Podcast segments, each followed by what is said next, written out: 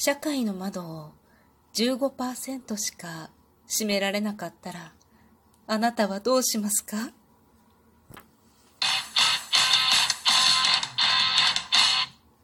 今日もなるようになるさ。こんにちは、アラフォー母ちゃんこと冬木玲です。この番組は私、冬木玲が日々思うこと、本の朗読や感想など、気ままに配信している雑多な番組です。社会の窓。よく言いましたよね。女の子は理科の窓。いや、ないよね、窓って感じなんだけれども。社会の窓をね、まあ、男性のズボンのチャックですね。15%しか占められなかったらどうしますか？男性職。なんでこんなことを言うかっていうと、我が家の次男が今日、社会の確認のテストで15点を取ってまいりました。100点満点中の15点ですからね。素晴らしいでしょ。確認テストって、1週間習ったことを、まあ、確認しますよって、覚えてるかどうか。って社会だからね、もうほとんど暗記でしょだから 15%。そのうちの15%しか覚えてなかったというね。もう本当にね、まあ、別にいいんだけれども いいんだけれどもね、それをね、まあ子供が笑って報告するわけですよ。今日の夕飯の時間に、今日ね、社会の確認テストがあってね、15点だったとかって言って、なんか笑って報告するわけよ。15点何点満点だったの？って言100点満点とか言って、ちょっともう自慢げに。もうそこまで行けばいいよね。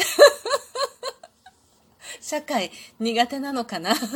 苦手なんだと思うんだけれども、15点そこまで行ったら潔いわって私が思っていたら、隣でね、次男の隣でご飯を食べていた旦那が、何 ?15 点もうお前これから社会の窓は15%しか閉めるな。どういう発想って感じなんだけれども。取った点数分しかズボンのチャックを上げてはいけないらしいです。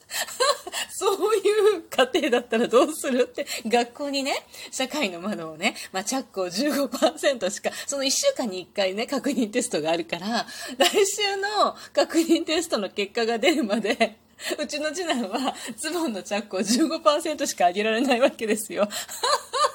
もうそんな状態で学校行ったらさ、絶対対担任から電話かかってくるよね、とか言って。なかなかね、面白いですね。でもいい考えだよね。あげたければしっかり勉強しなさいっていうね。いや、もうとんでもない発想です。我が子のね、社会の窓が常に75%は開いているという一週間を私はどのように過ごせばいいのでしょうか。って言ったらね、なんと次男がね、え、僕のズボン、ほとんどチャックない。よく考えてみたらそうなんですよね。次男は、こう、チャックがこう、チャックを閉めて、ホックをして、ベルトをつけるみたいな、そういうズボンは結構嫌がるのよね。楽ちんなのがいいのよね、つまりはね。だから、ウエスト部分がゴムになっていて、こう、スポって履けるやつ。で、見た目はジーンズとか、見た目はチノパンみたいな感じなんだけれども、実はこう、スポって履くだけのやつね。飾りの社会の窓しかないっていう。というわけでね、社会の窓は100%閉まっているので、皆さんご安心ください。別に、別にいいけどね。というわけで、えっ、と、今日はお返しトークをさせていただきます。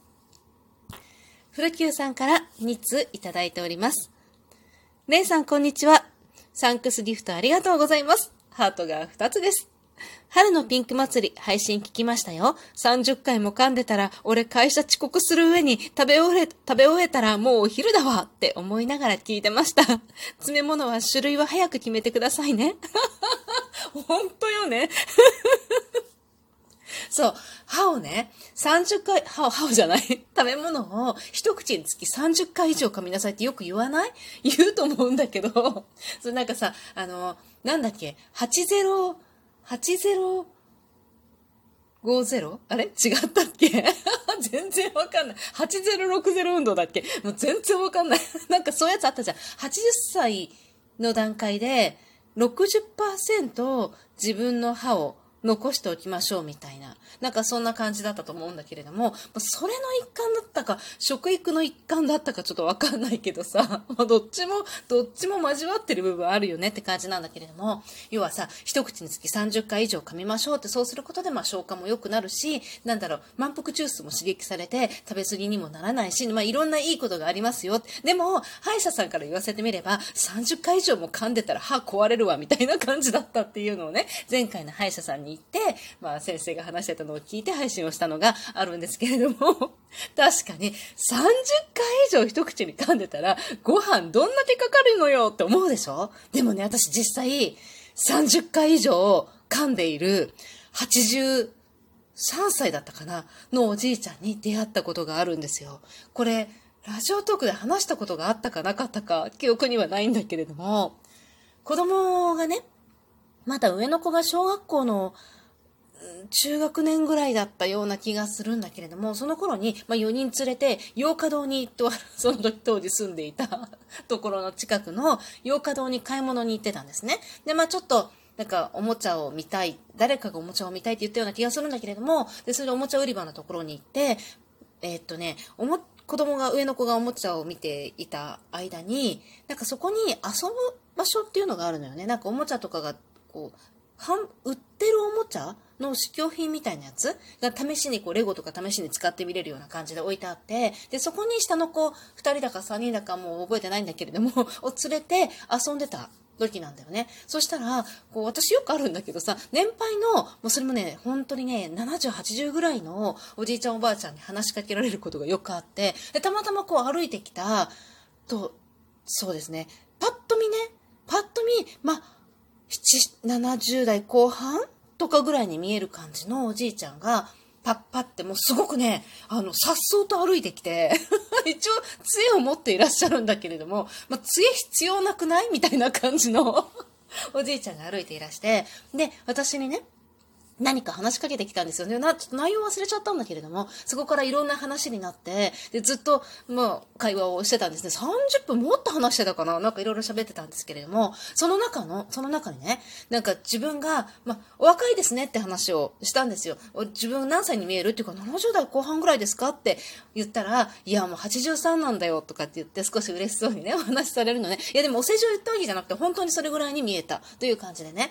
で、あのね、ツヤもすっごい良くって、髪の毛は真っ白なんだけど、ものすごいツヤツヤの髪の毛なの。で、背筋もピンって伸びてて、足取りもね、すごい軽やかなんだよね。で、その方がね、なんか昔からね、子供の頃から親にね、母親に、まあ、結構厳しく育てられたらしいんだけれども、確実にやらされていたことがあるって言ってて、で、それがね、一口に30回以上噛むってことだったの。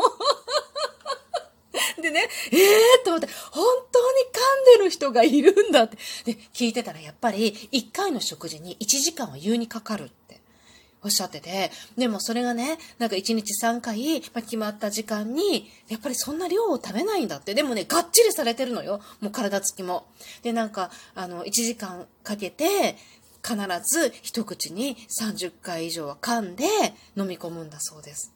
すっごい健康的で、体壊したこともないし、病気をしたこともないんだって。風邪もほとんどひかないっておっしゃってて、ええー、と思って、やっぱその、なんかわからないけど、もちろん規則正しい生活をされてるからそれが一番だとは思うんだけれども、30回以上噛むってすごいいいんだってちょっと思ってたのね、その頃。でもできないなと思ったけど。でも、歯もね、ちゃんと揃ってるみたい。なんか虫歯になってなくなった歯がないっておっしゃってて、真っ白い綺麗な歯を見せてくださいました。だけど、歯医者さんは、私の言った歯医者さんは、そんなことやってたら歯が壊れるっていう。一体どっちが本当なんでしょうね。一例しかわからないからね。何とも言えないことだと思うけれども、まあそういう話だったんですよ。詰め物の種類はね、決めましたよ。もう、めっちゃ頑張って今稼いでるんですけど、金を入れます。一番奥でね、もう、よっぽど大口開けて笑わない限り、まあ私よく笑ってるけど、笑、大口開けて笑ったところを、よっぽど覗き込まれない限りは、目立たないので、もうね、後がないからこの歯。もう後がないのよ。あと一回でも 虫歯になったりしたら、もう絶対神経抜かなきゃいけないと思うの。もう今回本当に際どいところだったと思うから、でいつもね、なるのは、要は、古くなってきて、その詰めた、詰め物がね、で、だんだん形が合わなくなってきてっていうことだから、思い切って金を入れます。というわけでね、今もうめちゃめちゃ頑張って仕事してます。この金って結構高いのよ。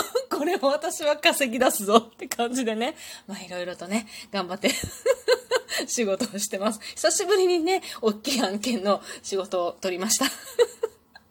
というわけで、まあちょっとね、ライブがもう少し先になるかなとは思うんだけれども、どうか皆さん忘れないでいてください。というわけで続きを読ませていただきます。ザッキーさんとの配信は、レイさん笑いっぱなし。聞いているこちらも笑いっぱなし。敗者居酒屋コントでしたね。そう、本当にね、笑いっぱさん、本気で笑ってた。ザッキーさん面白すぎるんですよ。あれ、ザッキーさんの、もう案ですからね。私はただ笑っていればよかったという、なかなか、あの、本当笑いすぎました。すいません。みたいな感じなんですけれども、楽しんで聞いていただけたなら幸いです。新学新旧の季節、忙しく過ごされていると思います。落ち着いて飲める時間ができましたら、配信やライブボタンを押してください。楽しみに待ってますね。ということで、コーヒー微糖とともにいただきました。ありがとうございます。そうなんですよ。コーヒーを飲んでいる時間が、なかなかない。もうちょっとしてね、落ち着きましたら、ライブのボタンもポチッとさせていただきます。どうか、忘れないでいてくださいね。というわけでね、古久さんごめんなさい。もう一通いただいていたんですけれども、また喋りすぎちゃった。というわけで、次の機会に読まさせていただきます。